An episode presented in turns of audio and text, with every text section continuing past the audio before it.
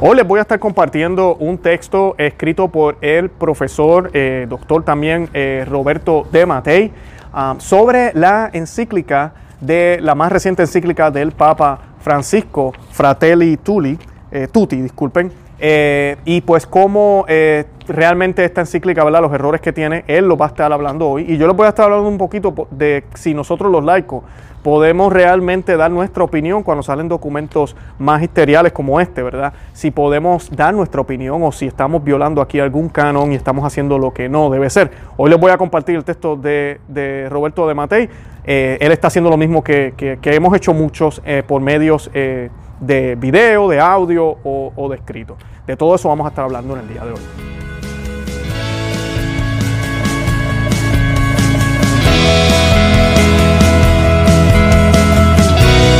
Bienvenidos a Conoce, Ama y Vive tu Fe. Este es el programa donde compartimos el Evangelio y profundizamos en las bellezas y riquezas de nuestra fe católica. Les habla su amigo y hermano Luis Román y quisiera recordarles que no podemos amar lo que no conocemos y que solo vivimos lo que amamos. Eh, hoy vamos a estar compartiéndole un texto del el doctor eh, Roberto de Matei. Y pues eh, yo voy a hablar un poquito de la persona de él para los que no lo conocen. Ya nosotros hemos compartido material de él aquí. Yo les recomiendo que busquen material sobre escrito por él porque de verdad que él sabe muchísimo, es un historiador, eh, pero también es un católico muy comprometido, conoce muchísimo de la historia de la iglesia y él pues ya escribió algo sobre esta eh, controversial encíclica eh, publicada por el Papa Francisco. Y pues antes de comenzar yo quiero que hagamos un Ave María y lo vamos a hacer en el nombre del Padre y del Hijo y del Espíritu Santo. Amén. Dios te salve María, llena eres de gracia, el Señor es contigo Bendita tú eres entre todas las mujeres, y bendito es el fruto de tu vientre Jesús. Santa María, Madre de Dios, ruega por nosotros pecadores, ahora y en la hora de nuestra muerte. Amén. Ave María, gratia plena, Dominus tecum, benedicta tu in mulieribus, et benedictus frutus ventris tui, Jesús. Santa María, Mater Dei, ora pro nobis peccatoribus, nunca erora mortis nostre. Amén. En el nombre del Padre, y del Hijo, y del Espíritu Santo. Amén. Bueno, y Roberto de Matei, ¿quién es Roberto de Matei? Rapidito. Roberto de Matei enseña historia moderna e historia del cristianismo en la Universidad Europea de Roma, en la que dirige el área de ciencias de historia. Es presidente de la Fundación Elepanto, miembro de los consejos directivos del Instituto Histórico Italiano para la Edad Moderna y Contemporánea y de la Sociedad Geográfica Italiana. Eh, desde el 2003 al 2011 ocupó el cargo de vicepresidente del Congreso Nacional de Investigaciones Italiano, con delega, que delega para las áreas de ciencias humanas. En el 2002 al 2006 fue consejero para los asuntos internacionales del gobierno de Italia y entre el 2005 y 2011 fue también miembro del Board of Guarantees eh, de la Italian Academy de la Columbia University de New York. Dirige la revista Radici Cristiani y Nova Historia y la agencia de información Correspondencia Romana.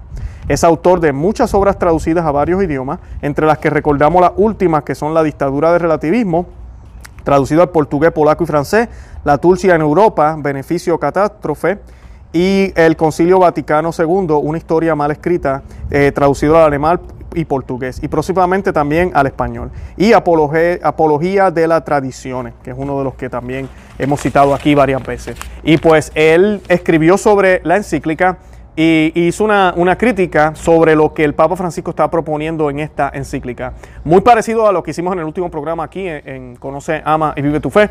Nuestro canal ha crecido muchísimo y muchas personas son nuevas en la audiencia y se sorprendieron tal vez con ese programa. Eh, tal vez no conocían lo crítico que somos con todo lo que le haga daño a la iglesia. Venga de quien venga, venga de donde venga, tenemos que defender a nuestra Santa Madre Iglesia, a nuestro Señor Jesucristo, a lo que nos dejaron los apóstoles, a lo que nos dejaron los mártires que, que derramaron sangre por defender al Señor, por defender la única doctrina, el único reinado de Cristo, por no ceder, así fuera por unidad, eh, a echar incienso al César, así estamos unidos en la paz, por no ceder, por no ser traidores. Y cuando vemos golpes de traición, cuando vemos cosas que no están bien dichas, cuando vemos que se están metiendo en cosas que no deberían meterse, cuando están jugando política en vez de salvar las almas, hay que hablar. Y lo hacemos con todo el respeto del mundo. Y pues yo quiero eh, citar el canon 2.12 que dice el primer punto del canon 2.12, dice los fieles conscientes de su propia responsabilidad están obligados a seguir por obediencia cristiana todo aquello que los pastores sagrados, en cuanto representantes de Cristo, declaran como maestros de la fe o establecen como rectores de la iglesia. Importante eso. Nosotros estamos todos llamados, y lo mencioné en el programa ayer, a leer cualquier encíclica que escriba el Papa Francisco, cualquier documento que salga de él o de cualquier obispo a nivel mundial. Y de nuestros sacerdotes tenemos que estar dispuestos a escucharlo y a, y a darle la oportunidad de leerlo, porque ese es nuestro deber como católicos. El, número dos dice, los fieles tienen derecho a manifestar a los pastores de la iglesia sus necesidades, principalmente las espirituales y sus deseos. O sea que nos podemos manifestar, ahí no hay ningún problema en manifestarnos. Y el tercer punto, tienen el derecho y a veces incluso el deber, en razón de su propio conocimiento, competencia, prestigio, de manifestar a los pastores sagrados su opinión sobre aquello que pertenece al bien de la iglesia y de manifestar a los demás fieles salvando siempre la integridad de la fe y de las costumbres, la reverencia hacia los pastores y la habida cuenta de la utilidad común y de la dignidad de las personas. Ese es el numeral 3 y pues ahí dice muy claramente que tenemos el deber de informarle a nuestros pastores y si es necesario también a los fieles, que es lo que hacemos aquí en Conocemos y Vive tu Fe. Los fieles ven este, este programa. Y uno de los programas que yo hice hace un tiempo para explicar esto, que lo escuché de otros teólogos también que hacen lo mismo que yo y, usamos el mismo argumento para mostrar que no estamos en contra de la iglesia ni en contra del Papa Francisco, sino que estamos en un diálogo. Él habla de diálogo, ¿no? Pues aquí estamos dialogando estos puntos que son controversiales, que pueden contradecir la fe, que pueden confundir. Y la suma teológica de Santo Tomás de Aquino, yo les doy asignación, busquen en la suma, en la segunda parte, la segunda parte de la segunda parte, cuestión 33, artículos 1 al 4. Y él medita ahí de la corrección fraterna, pero él habla también de la corrección que le hizo San Pablo a Pedro, a San Pedro, cuando San Pedro, pues como papa, no se estaba comportando como tenía que comportarse. Y en las Sagradas Escrituras vemos cómo San Pablo lo hace público. Inclusive San Pablo luego habla de eso, también de cómo sucedió. O sea que él lo hace público. ¿Y por qué lo hizo público? Porque el error de Pedro era público. Cuando Jesucristo nos habla de la corrección fraterna, y esto que estoy diciendo lo dice Santo Tomás de Aquino, les, pido que vean esa, esa, eh, esa, parte en la suma teológica. Él explica que cuando es privado, no nosotros no podemos estar haciendo o diciéndole a otros, mira lo que hizo fulano. No, tú debes ir en persona con esa persona y decirle lo que hizo mal, que es lo que Jesucristo nos enseñó. Y si esa persona no cambia, entonces trae uno o dos hermanos, ¿verdad? Y si no, trae la iglesia. Y si no, mira ya, tienes que eh, despegarte de esa persona, ¿verdad? No estar más con esa persona. Es lo que Jesucristo nos enseñó, es el modelo que San Pablo sigue.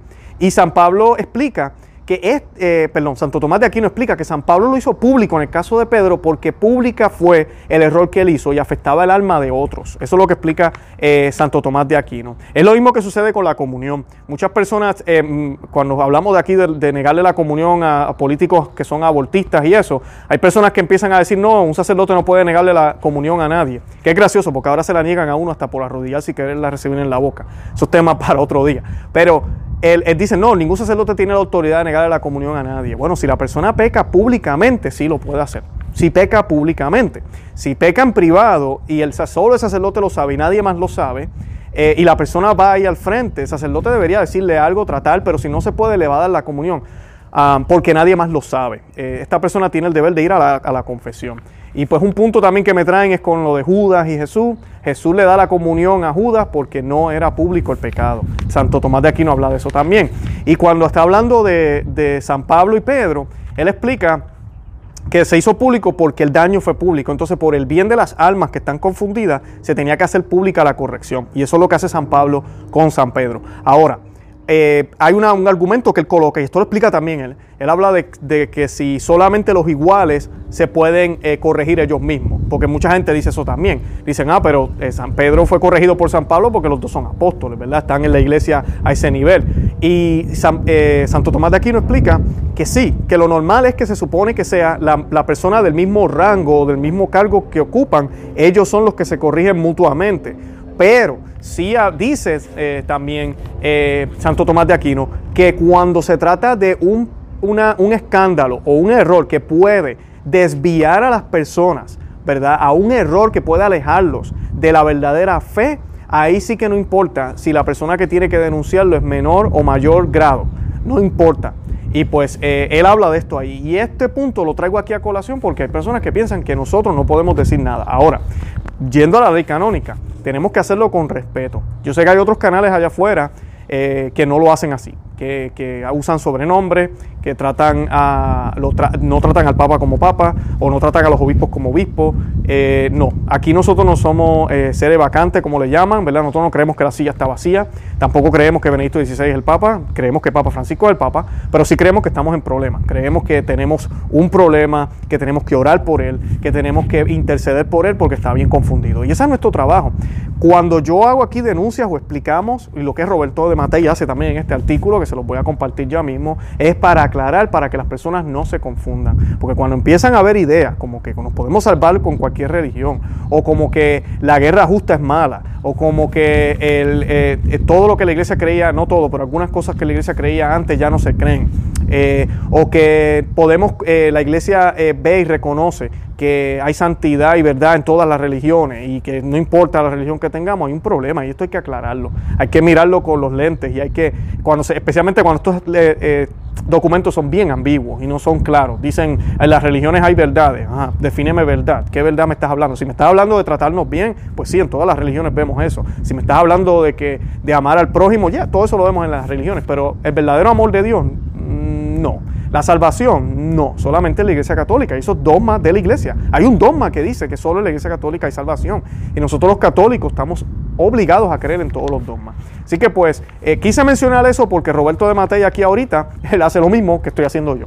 Lo hace en un artículo y él también pues va a hablar un poco de esta situación. Así que eh, tenemos que tener mucho cuidado cuando pensamos que no podemos hacerlo. Ahora tenemos que hacerlo con todo el debido respeto que se merecen estas autoridades porque ellos ocupan una silla y nosotros tenemos que reconocer que hay una jerarquía en la iglesia y que pues nosotros no somos quienes para emitir ningún juicio. Inclusive, así eh, cualquier obispo, incluyendo el de Roma, caiga en un error grave que podría ser, y hay toda la evidencia de que podría ser que ya perdió la silla o la va a perder o lo que sea, Tú y yo no tenemos la autoridad para emitir ese juicio, solo la Iglesia Católica la tiene. Y el Colegio de Cardenales en el futuro o un futuro Papa. Así que nosotros lo que nos toca es resistir con fidelidad a la Iglesia Católica, no irnos para ningún lado e interceder y orar por, por estos líderes. Pero no, sí, no nos podemos quedar callados porque mucha gente se está confundiendo y no saben ni siquiera qué creer o qué se supone que debamos estar creyendo en nuestra Iglesia Católica. Y pues eh, el artículo dice lo siguiente, dice, la tercera encíclica del Papa Francisco, Fratelli Tutti, firmada el pasado 3 de octubre en Asís, parecía ser el documento final de su pontificado, una especie de testamento político, porque la encíclica es política, como todo el pontificado de Francisco. Uno de sus más fieles colaboradores, Andrea Tornielli, director de comunicaciones de la Santa Sede, no utiliza el adjetivo político sino social, que en sustancia es lo mismo y escribe, la nueva encíclica Fratelli Tulli se presenta como una como una suma del magisterio social de Francisco y recoge de modo sistemático los temas expuestos en las declaraciones, discursos e intervenciones de sus siete primeros años de pontificado. Un origen y una inspiración que según Tornielli está sin duda representada por el documento sobre la fraternidad humana por la paz mundial y la convivencia común firmados el 4 de febrero del 2019 en Abu Dhabi junto al gran imán de Al-Sar Ahab al-Tabi no es casual que Altaví sea uno de los autores más citados en la encíclica. En el primer comentario sobre ella que ha hecho en Twitter, donde ha escrito que es un mensaje que restablece la conciencia a la humanidad. Altaví y el Papa Francisco comparten una misma conciencia de la humanidad. ¿En qué sentido? El Papa eh, Francisco lo explica. Soñemos como una única humanidad, cada uno con la riqueza de su fe o de sus convicciones, cada uno con su propia voz, todos hermanos. Eso está en el numeral 8 de la nueva encíclica. La verdad absoluta no es Jesucristo, en cuyo nombre y por cuyo bautismo los cristianos somos hermanos. La fraternidad es un valor superior al propio Cristo, porque según el Papa Francisco sería capaz de poner de acuerdo a católicos, musulmanes, budistas y hasta a los mismos ateos que también tienen su fe y convicción. Al comienzo de la encíclica, el Papa Francisco evoca la visita de San Francisco de Asís al sultán Malik al-Kamil de Egipto y la presenta como una búsqueda de diálogo, mientras que todas las fuentes de la época nos dicen que San Francisco quería convertir al sultán y apoyaba las cruzadas que combatían en Tierra Santa. Pero el encuentro entre San Francisco y el sultán fracasó y da la impresión de que el Papa Francisco quisiera demostrar que es más capaz que San Francisco de cumplir la misión a partir del documento de Abu Dhabi. Para llevar a cabo ese diálogo, Francisco sustituye los principios de la fe católica por los de la Revolución Francesa, en particular el trilema libertad, igualdad y fraternidad. Eso se encuentra en el numeral 104 y 105 de la nueva encíclica. Se trata de una utopía que nunca se ha cumplido en la historia y de la que el Papa Francisco quiere ser artífice en el siglo XXI. Fraternidad y amistad social son palabras claves en la encíclica desde el título y constituyen la nueva forma del amor cristiano. Un amor cuya medida no es la relación vertical con Dios, sino horizontal con el prójimo. La fraternidad también se llama solidaridad y la solidaridad entendida en su sentido más hondo, afirma el Papa. Es un modo de hacer historia y eso es lo que hacen los movimientos populares. Numeral 116 de la nueva encíclica. Los movimientos populares son los, son los marxistas de Hispanoamérica, a los que siempre ha estado ligado el Papa Francisco. En la encíclica en la encíclica él critica extensamente los regímenes políticos populistas y los planteamientos económicos liberales, numeral 37, como formas de nacionalismo cerrados y violentos, pero pasa por alto el comunismo. Ello a pesar de que la primera potencia mundial hoy en día es la China comunista, que se inspira en Marx, Lenin y Mao. Pero según un colaborador del Papa, como Monseñor Sánchez Sorondo, China es el país que mejor aplica hoy en día la doctrina social de la Iglesia y tal vez por eso la Santa Sede quiere mantener relaciones privilegiadas con ella. El Papa hace caso omiso también de la responsabilidad de China en la difusión del coronavirus y excluye la posibilidad de que la pandemia sea un castigo divino. Sin embargo, todos los pontífices han enseñado que las epidemias, las guerras, las carestías y todo flagelo colectivo son consecuencias del pecado de los hombres. Esto sí, la encíclica no menciona el pecado ni sus consecuencias en la sociedad. Se diría que el único pecado es oponerse a la inmigración, que es el instrumento para integrar creativamente integración muy querida por el Papa Francisco. Parece criticar la mundialización, pero en realidad el blanco de sus críticas es la gestión desde arriba e inicua del proyecto mundialista. Lo que quiere es una globalización desde abajo extendida a todas las clases sociales, sobre todo en el hemisferio sur, organizada por los movimientos populares marxistas y quizás China. Si se acepta el gran principio de los derechos que brotan del solo hecho de poseer la inalineable dignidad humana, es posible aceptar el desafío de soñar y pensar en otra humanidad. Es posible anhelar un planeta que asegure tierra y techo y trabajo para todos. Eso dice el Papa Francisco en su encíclica numeral 127. Aunque sí hay un país en que son calculados los derechos humanos, es precisamente China. ¿Cómo es posible que lo calle en un documento que reivindica los derechos humanos como cimiento de la convivencia social? Pero sobre todo el Papa Francisco no da la menor indicación para hacer posible su utopía. Y eso es lo que la iglesia posee todos los medios, no ya para hacer posible una utópica paz en la tierra, sino también para hacer más llevadera la vida en este valle de lágrimas. Esos instrumentos son la oración, los sacramentos, el respeto a la ley natural y cristiana y la profesión privada y pública de fe en Jesucristo, único camino, verdad y vida. Desgraciadamente, esta dimensión sobrenatural brilla por su ausencia en el documento del Papa Francisco y que esta exhortación a la fraternidad planetaria la haya hecho precisamente en el momento en que una guerra desgarra las altas esferas de la Iglesia, no contribuirá desde luego a garantizar su éxito. El documento fue traducido por Bruno de la Inmaculada, escrito por Roberto, eh, disculpen, por el doctor eh, Roberto de Matei. Bueno, y ahí lo tenían, ese es el documento que escribió el, el, eh, Robert, el doctor de Matei, y pues se los quise compartir para que vean que lo que yo he dicho aquí no es de locos, no soy el único que ve las cosas de esta forma, y no es que seamos sabios, no es que seamos mejores que nadie, lo, vemos porque es lo que se está viendo y sé que muchos de los que nos siguen lo ven claramente. ¿Y qué les estamos pidiendo aquí una y otra vez? Hagan el Santo Rosario por el Papa. Hagan el Santo Rosario por la iglesia. Pídalen a San Miguel que interceda por la iglesia. Pídalen a San José, ¿verdad? Que interceda por, su iglesia, por la iglesia. Eh, que nuestro Señor Jesucristo, en nombre de Jesús, renueve su iglesia, la limpie.